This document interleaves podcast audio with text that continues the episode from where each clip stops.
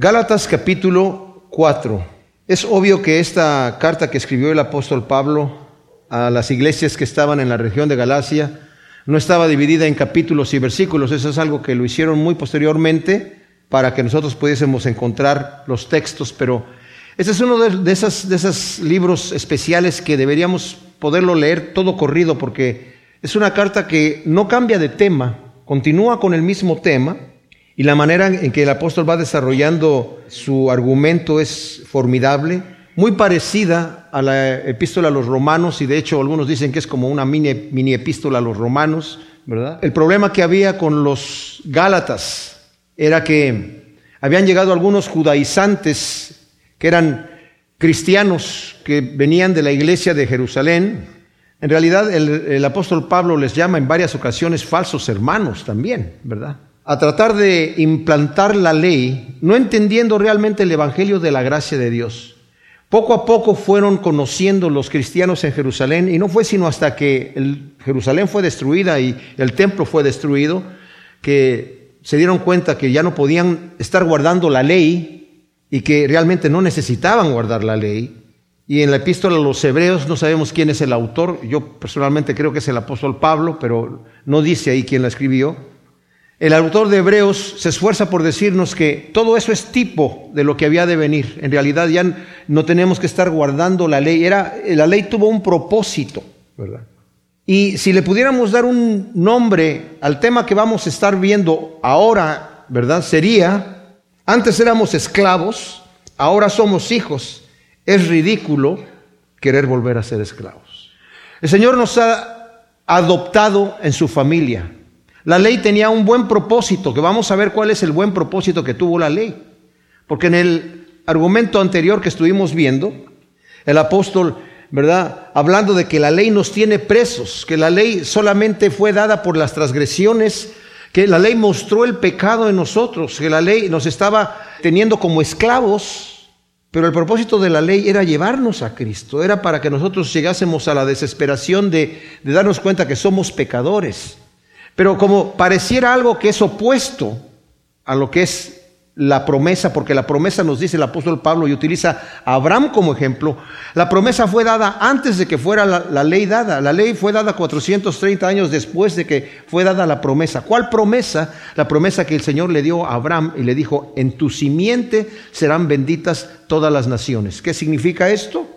Que en tu descendencia, y dice, Pablo dice, y dice simiente, no simientes Hablando de una persona, en tu descendiente van a nacer benditas todas las naciones, refiriéndose al Mesías.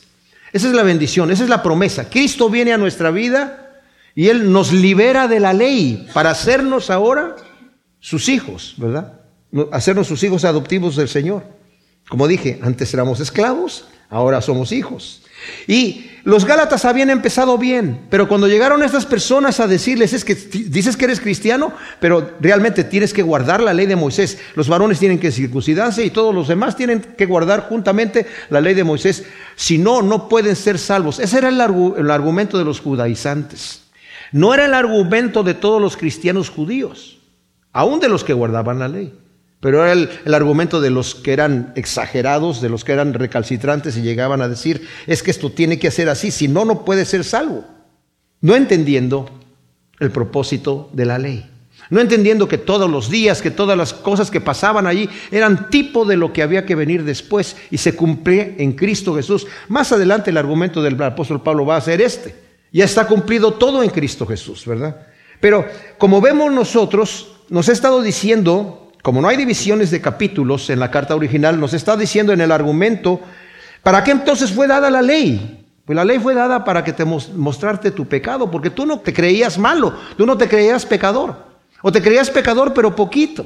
Y la ley fue dada para mostrarte que eres un transgresor. Como dice el apóstol Pablo en Romanos, dice, yo no conocía la codicia si no hubiera venido el mandamiento, no codiciarás. No es que Pablo no codiciara antes, estaba codiciando, pero no sabía que eso era un pecado. Y cuando viene la ley a decirle que no debe codiciar, dice, el pecado que hay en mí, para mostrarse pecado, al oír el mandamiento, codició más. Es como cuando le dices a un niño, mira, no vayas a, por, de, esas cinco puertas de ahí puedes entrar por cualquiera, pero no vayas a usar aquella de allá. ¿Cuál, ¿Cuál, creen ustedes que el niño va a estar mirando? La que me dijeron que no, ¿por qué? ¿Y por qué no? Como Adán y Eva, cuando le dijeron, ¿verdad?, de cuál qué árbol puedes comer, pero no vayas a comer de ese. Y Eva dijo, ¿y, y se acercó, ¿verdad? Entonces, y eso que ellos estaban inocentes todavía, no, no, no estaban en la naturaleza caída.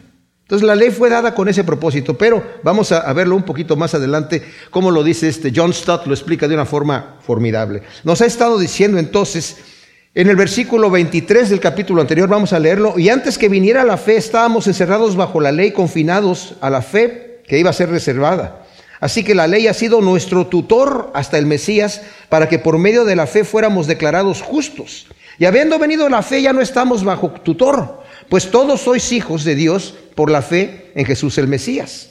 Porque todos los que fuisteis bautizados en el Mesías, del Mesías estáis revestidos. No hay judío ni griego, no hay siervo ni libre, no hay varón ni hembra, porque todos vosotros sois uno solo en Jesús el Mesías. O sea, no hay distinción. Y si vosotros sois del Mesías, entonces sois descendencia de Abraham, herederos según la promesa. Digo pues, mientras el heredero es menor de edad, aunque es señor de todo, en nada difiere de un siervo, sino que está bajo tutores y administradores hasta el tiempo señalado por el Padre. Ahora, Pablo continúa la analogía del hijo menor de edad, sujeto a su tutor, hasta alcanzar la madurez. Pero aquí hace la ilustración con un hijo heredero.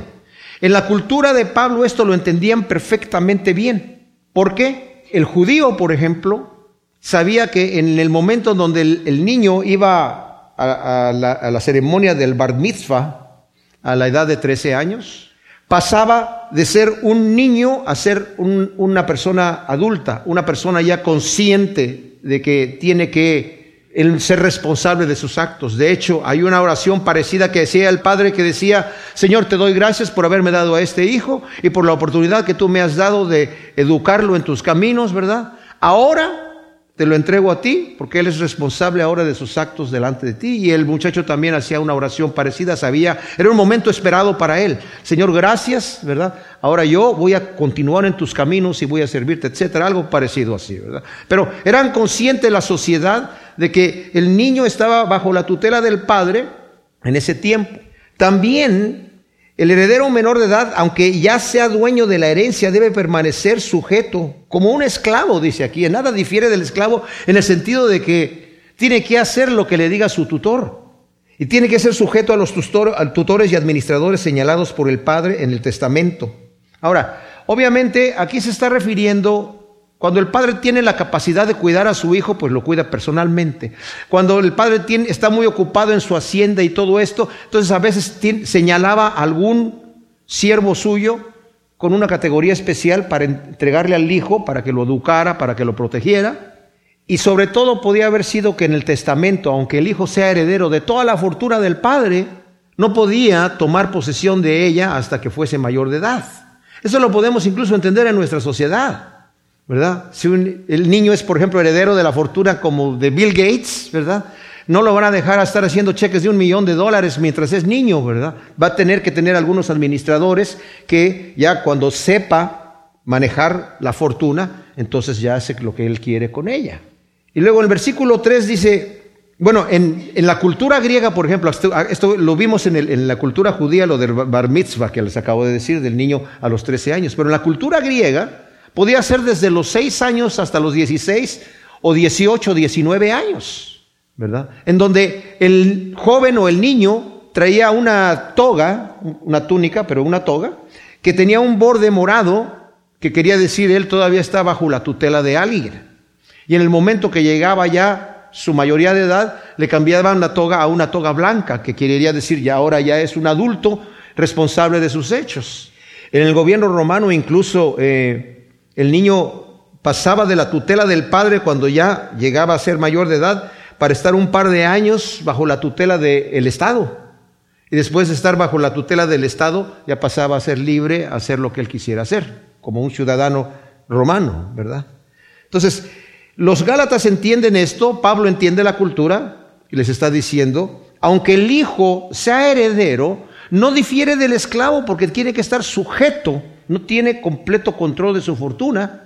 Y no pensemos esclavos, esos que, con chicote, ¿verdad? Y látigo y, a palos los, trataban.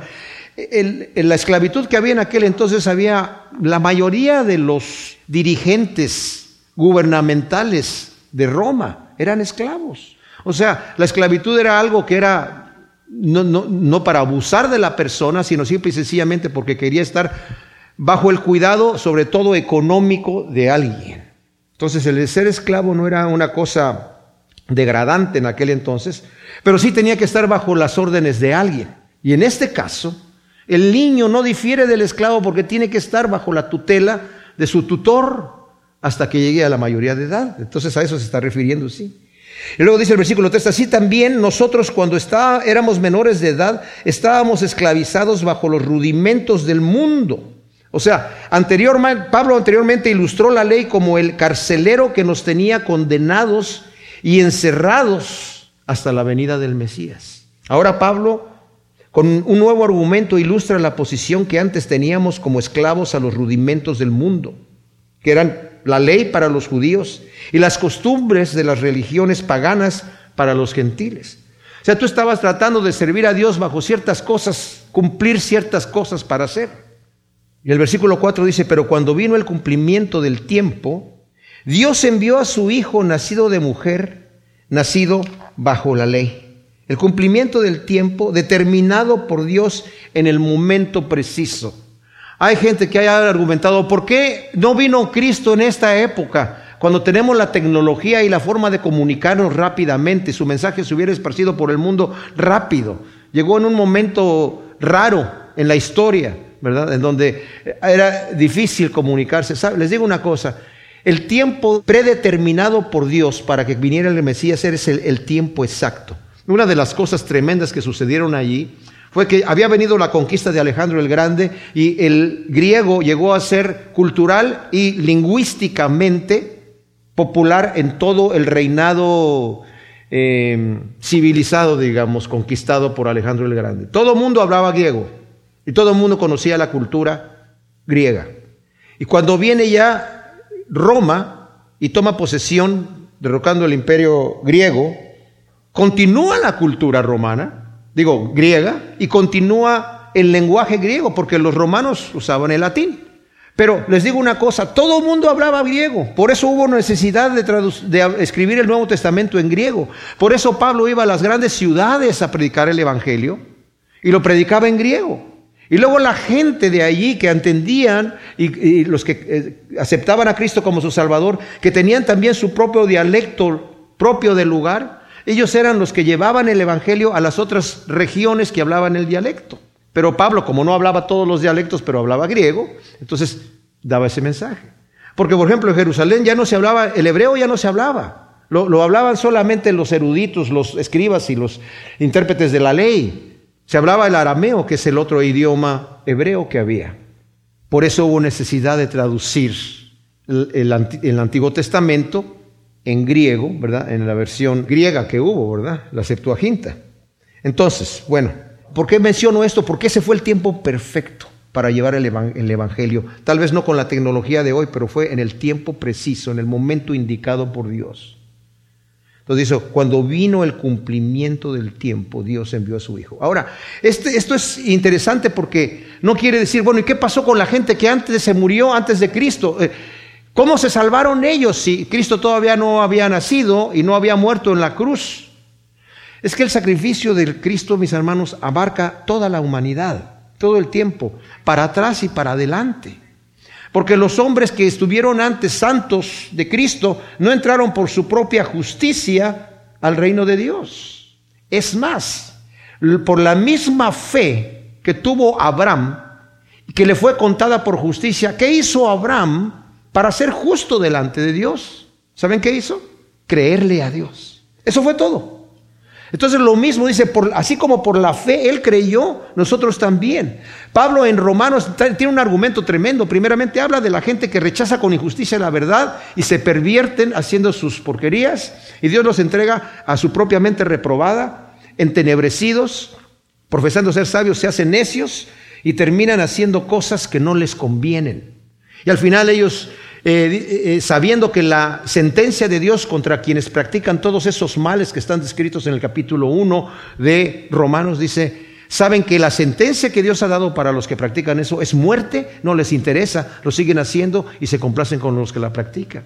Pero tú, dice, que estás criticando a esa gente y que te das cuenta que están obrando mal, pero tú haces lo mismo, tú crees que vas a escapar, simple y sencillamente porque apruebas que es malo aquello, pero también lo estás haciendo, tal vez no en la misma manera, tal vez no en la misma magnitud, pero tú también estás destituido de la gloria de Dios. Solamente que crees que porque Dios no ha descargado su puño sobre ti, que te está dando permiso, como dice el Salmo 50, Tú que estás, estás ofendiendo, que estás, dice, es más, dice, ¿qué estás haciendo con la palabra de Dios en tu mano? Suéltala, no la manches. Si vas a practicar la maldad, dice, ¿tú crees que Dios, porque no te ha castigado, está de tu lado?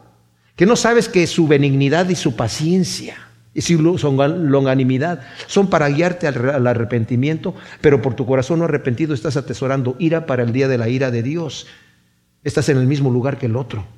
Y tú religioso que andas con la Biblia en la mano, que andas te crees maestro de los indoctos, que andas predicando que no se ha de robar, robas.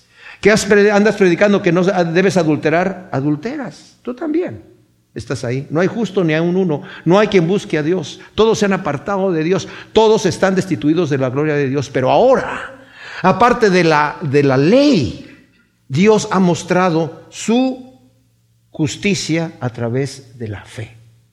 Y la misma fe que puede salvar al religioso y al moralista puede salvar al pervertido. La misma fe. Es por la fe de Abraham, ¿verdad? Entonces la ley me vino a condenar a mí, pero ahora a través de la fe, la misma fe que tuvo Abraham de creerle al Señor. Así como le dijo el Señor a Nicodemo. Cuando Nicodemo le dijo, bueno, ok, hay que nacer de nuevo porque lo que es nacido de la carne es carne y yo tengo que producir cosas en el espíritu, tengo que nacer en el espíritu. ¿Y cómo le hago? El Señor le dijo, así como la serpiente fue levantada en el desierto, el Hijo del Hombre va a ser levantado en la cruz para que todo aquel que en él cree no se pierda, mas tenga vida eterna. Así se nace de nuevo Nicodemo. Y esa es una bendición porque ahora a través del Espíritu de Dios, mis amados, no solamente el Señor nos ha aceptado en su familia y nos ha justificado por nuestra fe, sino que ha depositado en nosotros el Espíritu Santo. Por eso Pablo le dice a los Gálatas, ustedes empezaron en el Espíritu y van a terminar en la carne. Díganme una cosa, ¿recibieron ustedes el Espíritu por las obras de la ley o por el creer con fe?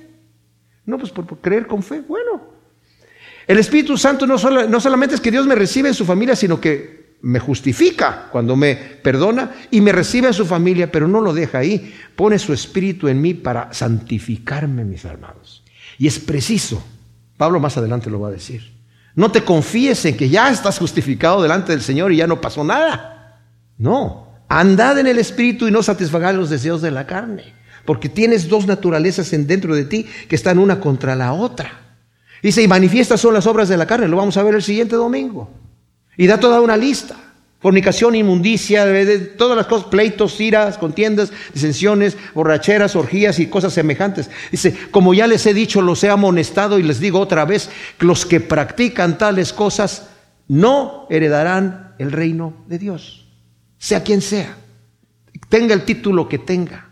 Muchos van a llegar en aquel día, Señor, Señor, que no hicimos muchas cosas en tu nombre, que no, no, los conozco, ¿quiénes son ustedes? Apártense de mí, malditos, ¿qué? Hacedores de maldad. Los que practican tales cosas, mis amados, no heredarán el reino de Dios. La santificación es un proceso que el Espíritu Santo hace en nosotros si nos dejamos guiar por el Espíritu Santo. Y aun cuando caemos, siete veces caerá el justo y siete veces se levantará. El justo. Debemos confiar en la gracia salvadora del Señor, mis amados, que nos levanta. Y siempre estar sabiendo que el diablo nos va a condenar, pero el Señor nos va a levantar. Ahora, en el cumplimiento del tiempo determinado por Dios en el momento preciso y después que la ley hizo su trabajo de preparar el terreno para el Evangelio, ¿qué hizo la ley? Mostró el pecado del hombre. No solamente eso, pero también funcionó como instrumento de educación para mostrarme qué es lo que Dios quiere de mí. ¿Qué es lo que Dios demanda de mí? Para mostrarme el camino correcto. Por eso dice eh, el salmista David, ¿verdad? Tu ley es lámpara, mis pies, lumbrera mi camino. ¿Con qué eh, purificará el joven su camino? Guardando tu ley, ¿verdad? O sea, guardando tus mandamientos. Claro que si nos vamos a la cosa estricta, la ley decía, si tú guardas todos los mandamientos, como dice Santiago, ¿verdad?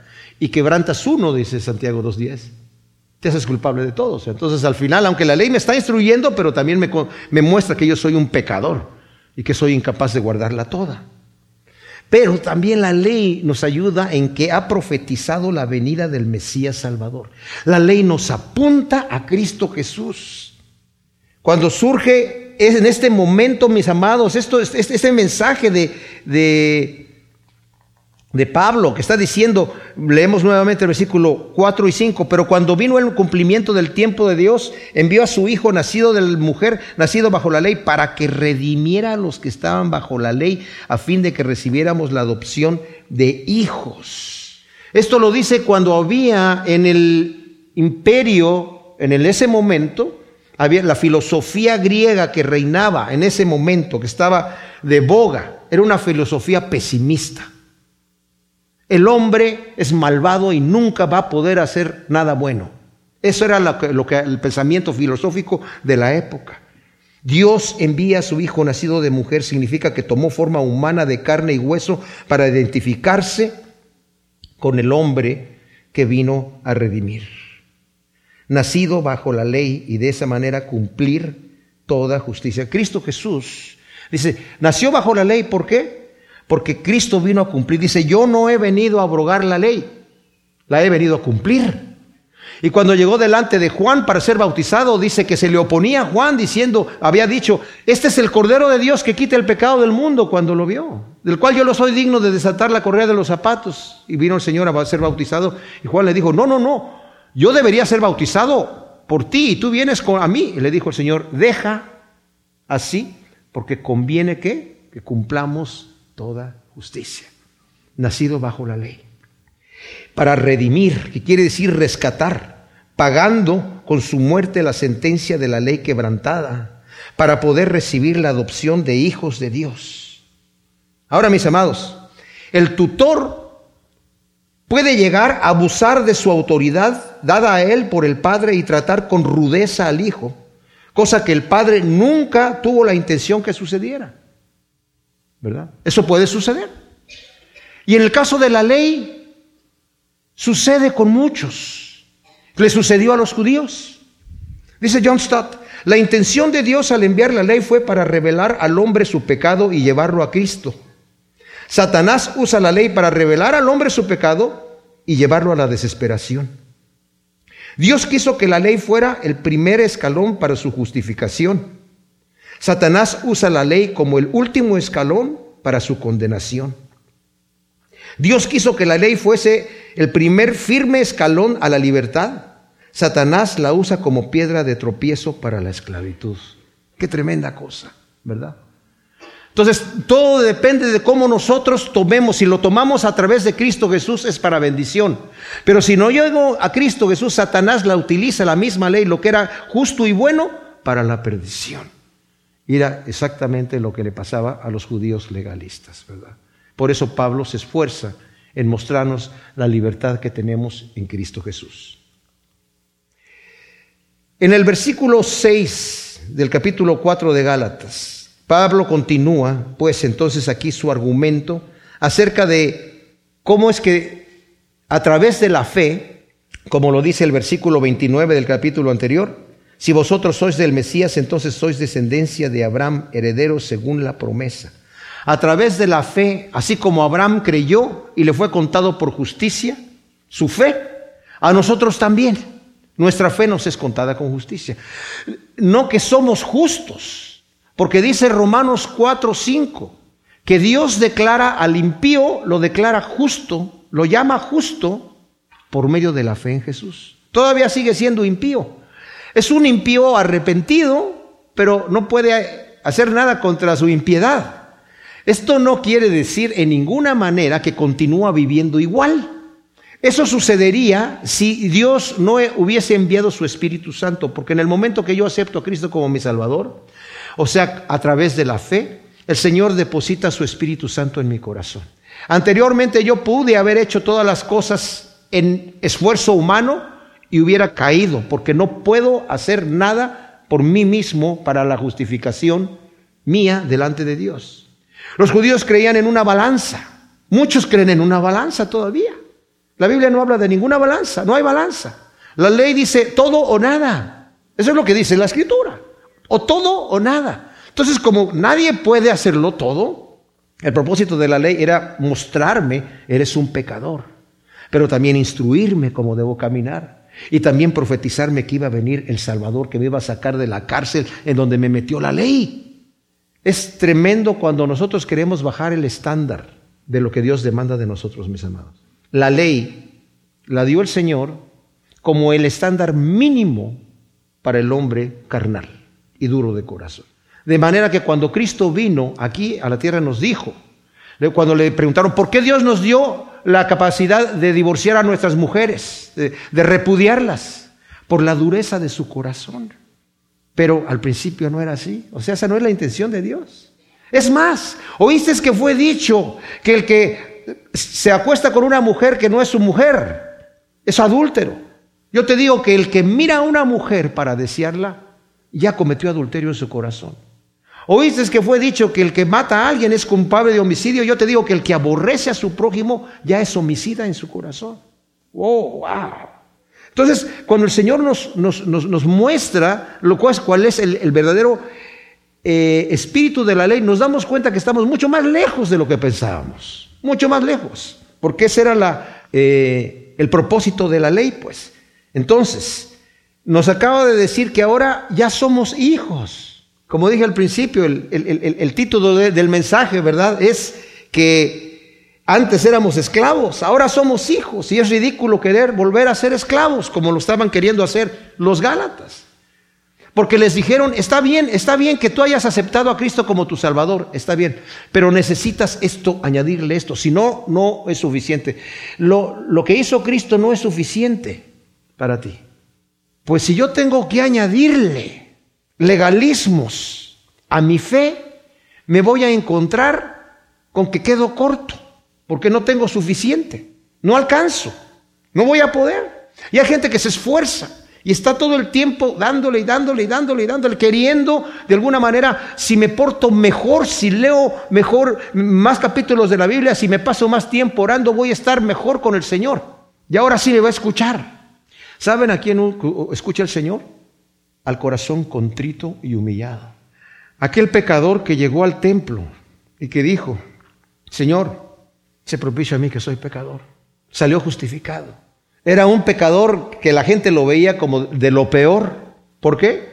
Porque era un cobrador de impuestos. Y los cobradores de impuestos allí, los judíos, eran gente que, judíos que les dio permiso el gobierno de cobrar los impuestos y les dio permiso de que cobraran lo que quisieran y se quedaran con lo extra. Entonces todos los judíos los veían como traicioneros a la, patria, porque ellos aborrecían pagar los impuestos a, los romanos, ¿verdad? Entonces, en el templo está este hombre, cobrador de impuestos, pero también está un levita, que era un, un de la tribu que servían en el templo, puesto de pie orando, Señor, te doy gracias porque no soy como los demás hombres. Yo ayuno dos veces a la semana, doy mi diezmo de todas las cosas. No soy ni como este pecador que está allí. Se sentía justificado, pero dice, no salió justificado delante de Dios, no. El otro sí, el quebrantado. Entonces, ¿qué es lo que hace la ley con nosotros, mis amados? Nos muestra que somos porquería. Pero ojo, porque también le dijo el Señor a Nicodemo, que dice, que Dios envió a su Hijo para que todo aquel que en Él cree no se pierda, mas tenga vida eterna, porque no envió Dios a su Hijo para condenar al mundo, sino para que el mundo sea salvo por Él.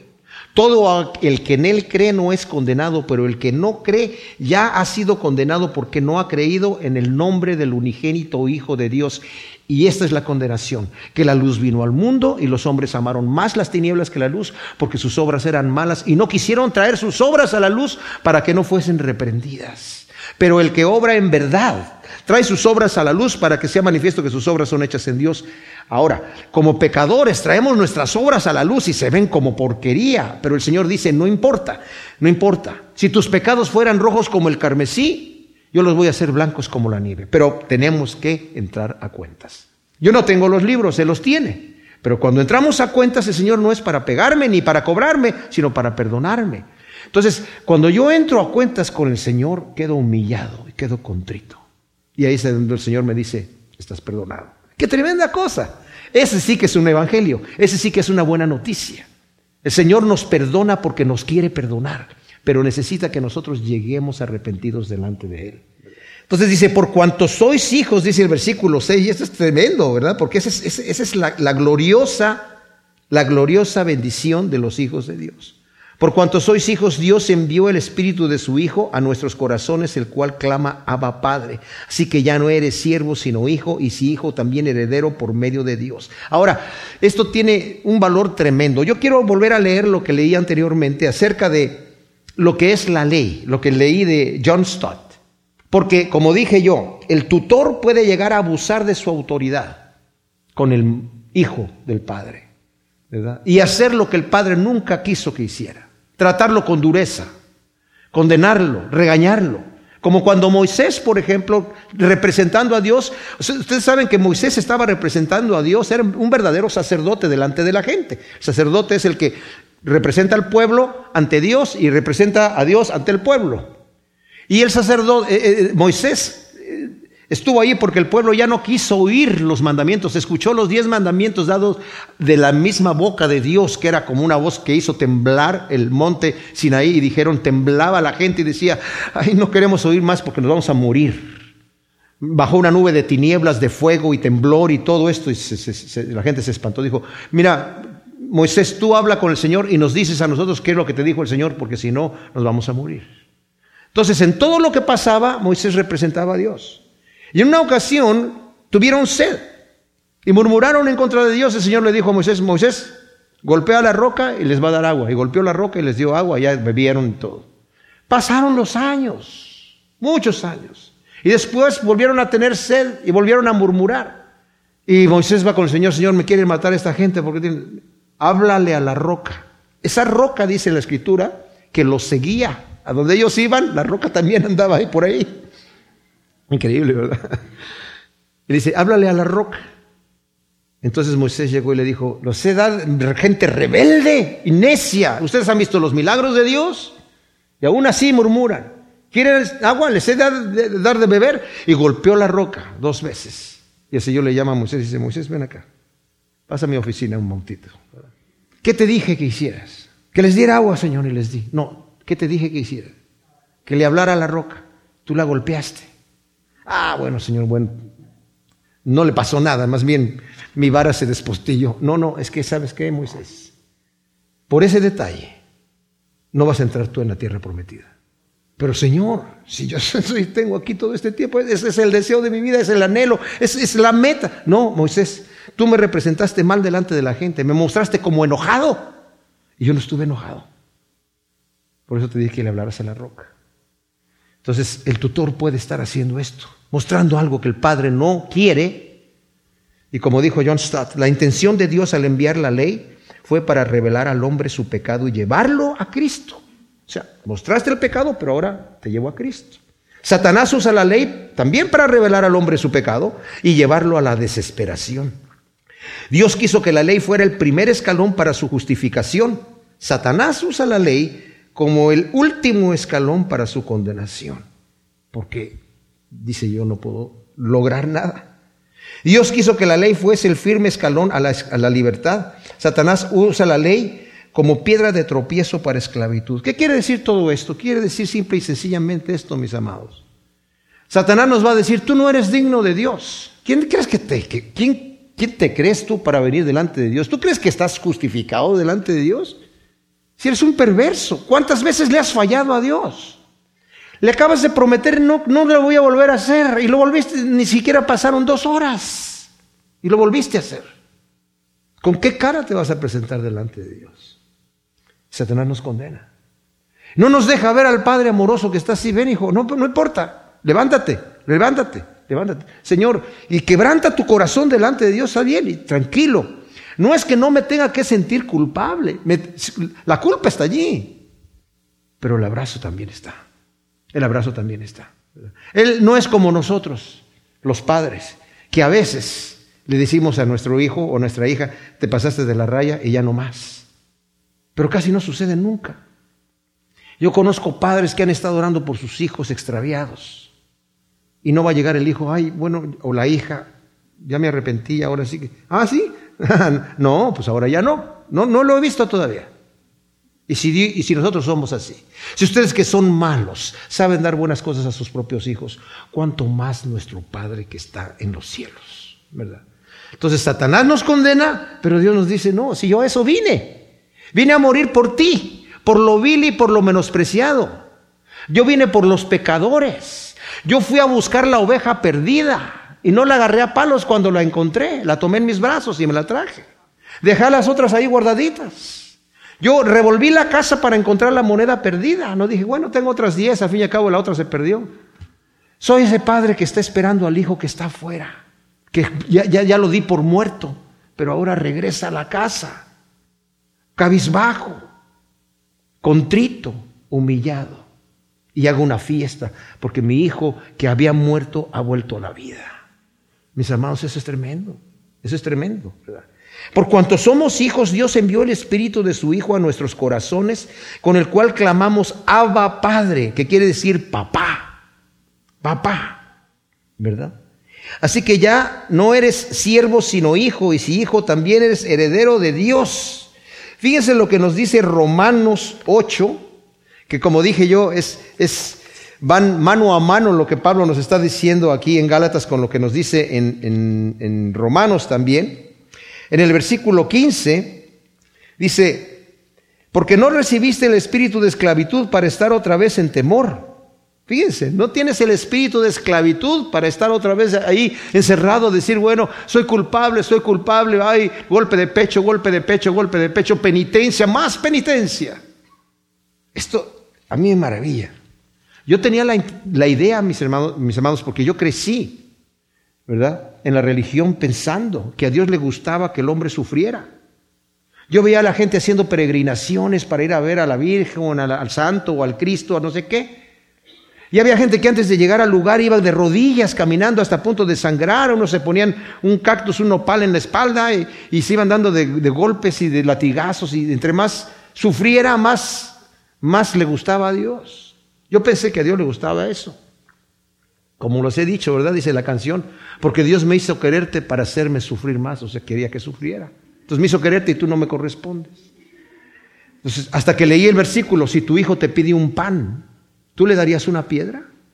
O si te pidiera un pez, ¿le darías una serpiente? Y tú, y tú que eres malo y tratas bien a tus hijos, ¿tú crees que Dios va a hacer eso contigo? No. Al contrario. Tremendo, tremendo. Entonces, nos ha dado su espíritu, ¿verdad? Para que nosotros que seamos, seamos libres para clavar papá. Y el espíritu dice, da testimonio con nuestro espíritu de que somos hijos de Dios, dice el versículo 16 de Romanos 8.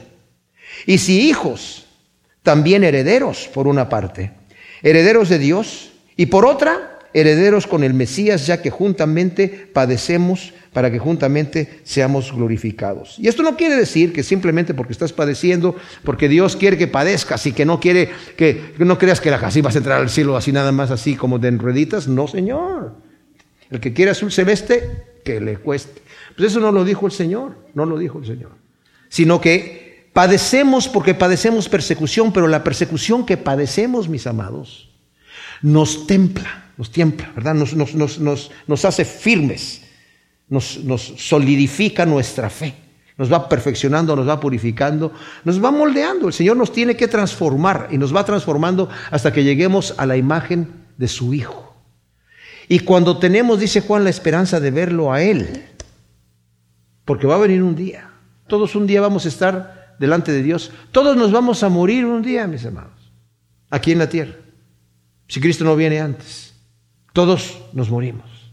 Y cuando nos morimos, Estamos en la presencia de Dios. ¿Y qué es lo que tenemos ahí?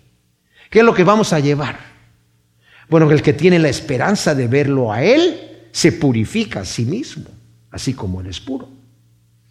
Y no ignoremos eso. Yo conozco varios pastores que les gusta ir a los cementerios y de repente estarse, no, no, no, es algo mórbido aquí, ¿verdad? Sino para estar viendo lo que, lo que la gente dice en el epitafio de la persona allí y también para ver cuánto tiempo vivió. Eso nos muestra la realidad de lo que viene, mis amados. Bienaventurado aquel que muere en Cristo Jesús y que está en el reino de Dios, porque ha pasado de muerte a vida. Ha pasado de muerte a vida. Y cuando tenemos esa esperanza nos purificamos y decimos, Señor, me queda poco tiempo aquí en la tierra. Este, este, esta vida es como un vapor. No desprecies, dice la Escritura, lo que escuchas tú del Señor. La voz, mientras oyes hoy la voz, no la desprecies, como la despreciaron los que estaban en el desierto. Y el Señor dijo, juré en mi ira, no entrarán en mi reposo. Que Dios quiere que entremos en el reposo de Él, que no despreciemos la voz del Señor. nos va a doler llegar delante de Dios, porque somos pecadores y nos va a dar vergüenza nuestro pecado.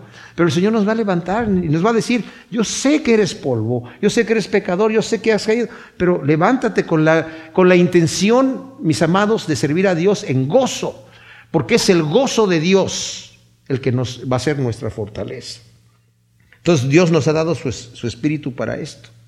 Sin embargo, en otro tiempo dice, no conociendo a Dios, servías como esclavos a dioses que por naturaleza no lo son. Esto es tremendo. Los Gálatas servían antes a dioses que no son dioses, más bien eran instrumentos para la operación de demonios, como dice Primera de Corintios 10, del 19 al 21. Y estaban esclavizados con sistemas crueles y violentos para agradar a los caprichos de los dioses falsos con sacrificios que sus sacerdotes les ordenaban. Mis amados, cualquier religión que le pide a la persona que tiene que hacer penitencia, que tiene que sufrir para agradar a Dios, no viene de Dios. No viene de Dios. Viene del condenador, del acusador. Eso es la verdad. Porque Dios no nos va a condenar así. Dice, Él no vino para condenar al mundo. vemos el, veamos el ejemplo de Cristo Jesús cuando le trajeron a esa mujer adúltera y todos traían su piedra en su mano. Moisés dice que la pedríamos. ¿Tú qué dices? Y vinieron para tentarle, no con la mujer, vinieron para tentarle con la pregunta porque sabían que él era misericordioso. Ese era su carácter.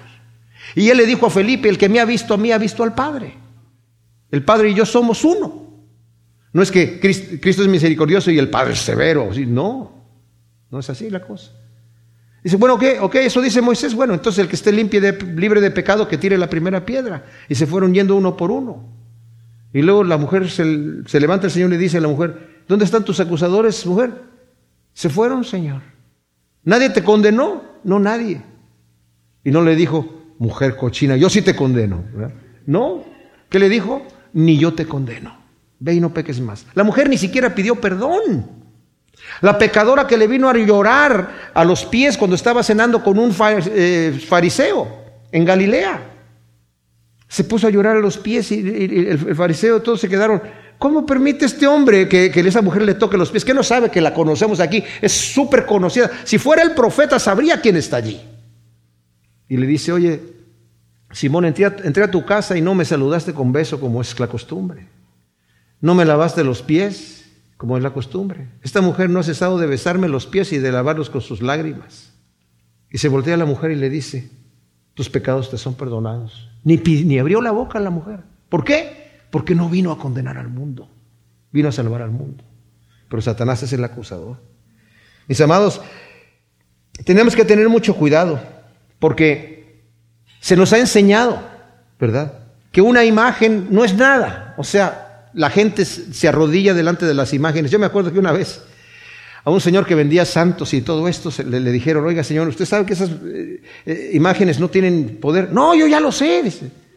Sí, sí, sí. este, este, no es, no es, el, esta, no es el, Cristo mismo, digamos. O sea, es una representación de todos los santos. Es más, y se le voy a poner un letrero aquí que dice: estas imágenes no tienen poder, solamente representan al, al, santo que, de la imagen. Ya no se le vendía ninguna. ¿Verdad? Porque ya no tenían poder. ¿Cómo esta no tiene, no, no, no, no viene cargada? Pues entonces no. Dice el Salmo 115, es, eh, la gente me pregunta, ¿dónde está tu Dios? Y dice, yo, mi, mi Dios está en los cielos y todo lo que Él quiere hace. Dice, ustedes están adorando a ídolos que tienen ojos y no ven, tienen pies y no caminan, tienen oídos y no oyen, tienen boca y no hablan. Se hacen semejante a ellos los que los adoran. Al rato vienen ojos y no ven. Al rato tienen oídos y no oyen. Tienen pies y no caminan. Tienen corazón y no entienden. Dice, ustedes servían a esos, pero ahora conociendo a Dios, o más bien habiendo sido conocidos por Dios, ¿cómo os volvéis de nuevo a los débiles y pobres rudimentos a los cuales os queréis volver a esclavizar de nuevo? Estáis guardando escrupulosamente días y meses y tiempos y años. ¡Wow!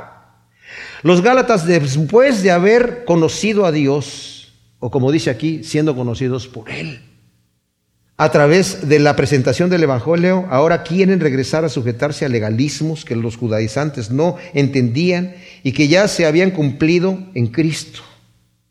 Pablo teme, dice aquí, me temo por vosotros, que de algún modo haya trabajado en vano entre vosotros.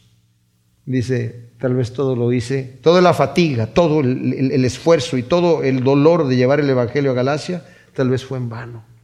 Fíjense lo especial de los Gálatas. Dice, no es que ustedes hayan conocido a, Dios, pero siendo conocidos por Él. ¿Se dan cuenta de la diferencia de esto, mis amados? Es como si hay una persona importante en el cuarto. Y estoy sentado con un amigo y mi amigo me dice, oye, yo conozco a esta persona. Sí, yo también la conozco. Pero qué diferente cuando llega la persona y te dice, hola fulano, ¿cómo estás? Ah, ¿te conoce a ti? Sí, me conoce a mí. ¿Se dan cuenta de lo que es eso? De que somos conocidos por Dios, como sus hijos. Nos conoce por nombre y apellido, ¿verdad? Y tiene preparados para nosotros un nuevo nombre en el reino de Dios. Y eso es lo que Pablo quiere decir a los Gálatas, mis amados hermanos. No se regresen a la esclavitud. Eran esclavos, ahora son hijos. Es ridículo querer volver a ser esclavos. Gracias Señor te damos por tu palabra y por la libertad que nos has dado en Cristo Jesús. Te pedimos que tú siembres esta semilla en nuestros corazones, en buena tierra, para que produzca su fruto al ciento por uno en el nombre de Cristo. Amén.